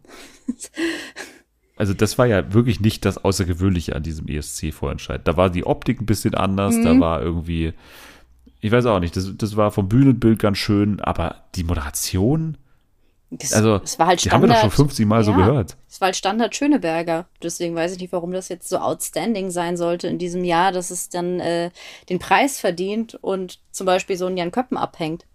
bemerkenswert, dass sie explizit für die Moderation des E- ESC-Vorentscheids geehrt wird und damit explizit nicht für Verstehen Sie Spaß, weil bei Esther Sedlacek stand ja zum Beispiel stand ja zwei Sendungen dabei, für die sie nominiert wurde und Barbara Schöneberger eben nicht. Ich weiß nicht, ob das mit Absicht so gemacht wurde. Ich weiß nicht, ich meine, Aber könnte man naja, auch bemängeln, dass äh, Jan Köppen auch nicht für Take Me Out nominiert wurde. Ja, und für, äh, nee, das Murmeln macht er nicht, ne? das macht Buschmann. Aber er macht natürlich die RTL Wasserspiele, glaube ich, und irgendwie das Turmspringen noch. Und also, Ninja Warrior. Dann natürlich auch Ninja Warrior, genau. Bestes Factual Entertainment. Besser Esser versus Road Trip Amerika, drei Spitzenköche auf vier Rädern und zum Schwarzwälder Hirsch eine außergewöhnliche Küchencrew und Tim Melzer. Ja, und dieser lange und schwierige Name hat's auch gemacht zum Schwarzwälder Hirsch. Gewinnt Bestes Factual Entertainment, haben wir ja auch damit richtig vorhergesagt. Und übrigens die Laudatio gehalten von Ernie und Bert. Das finde Oh. ich doch. Das ist ein Highlight. Das gefällt mir gut. Ich habe die beiden ja mal interviewt, war auch nett. Und sind die so in echt wie im Fernsehen? Sind absolute Arschlöcher, muss man sagen. oh nein. Ja, ja, trifft niemals deine Idole. Dann für uns die äh, fast schon äh, wichtigste Kategorie: Beste Unterhaltung Reality. First Dates, ein Tisch für zwei, versus Ich bin als da holt mich hier raus, versus Kampf der Reality Stars, der Vorjahresgewinner. Gewonnen hat Ich bin als da holt mich hier raus. Tatsächlich die Jubiläumsstaffel und damit geht Jan Köppen doch noch mit einem Preis heute nach Hause. Das, glaube ich, gönnen wir den Leuten, oder? Also, das ist für ja. uns auch durchaus verdient mit einer tollen Staffel. Schwierige Leistung mhm. gebracht, also kann man so machen freut mich für das Team, freut mich, dass die Staffel honoriert wird und Kathi Hummels, vielleicht klappt es ja nächstes Jahr wieder. Beste Unterhaltungsshow, natürlich. Haben wir noch folgende Nominierte: die Giovanni Zarella Show versus That's My Jam mit Bill Kaulitz und Tom mhm. Kaulitz. Und Wer stiehlt mir die Show? Gewonnen hat tatsächlich der ziemlich äh, vom Zuschauergremium, äh, also vernachlässigte Beitrag von Bill und Top Kaulitz und zwar That's My Jam. Hat beste Unterhaltungsshow ja. gewonnen. Einfach so. Äh, die Mitteilung habe ich eben noch kurz vor der Aufnahme gelesen und habe dann noch gedacht, so, okay, das, das geheime Format, das kein Mensch gesehen hat, äh, hat äh, gewonnen. Vielleicht, äh, weiß ich nicht, haben wir was verpasst? Vermutlich, ich weiß auch nicht. Also man kann jetzt auch nicht sagen, dass die Konkurrenz schwach ist, also angesichts der Tatsache, dass Wer schiebt mir die Show mit einer Staffel, wo mhm. zweimal die Wildcard gewonnen hat, wirklich mit Gänsehautmomenten auch. Also das war schon mhm. äh, jetzt auch keine, keine gewöhnliche Staffel so.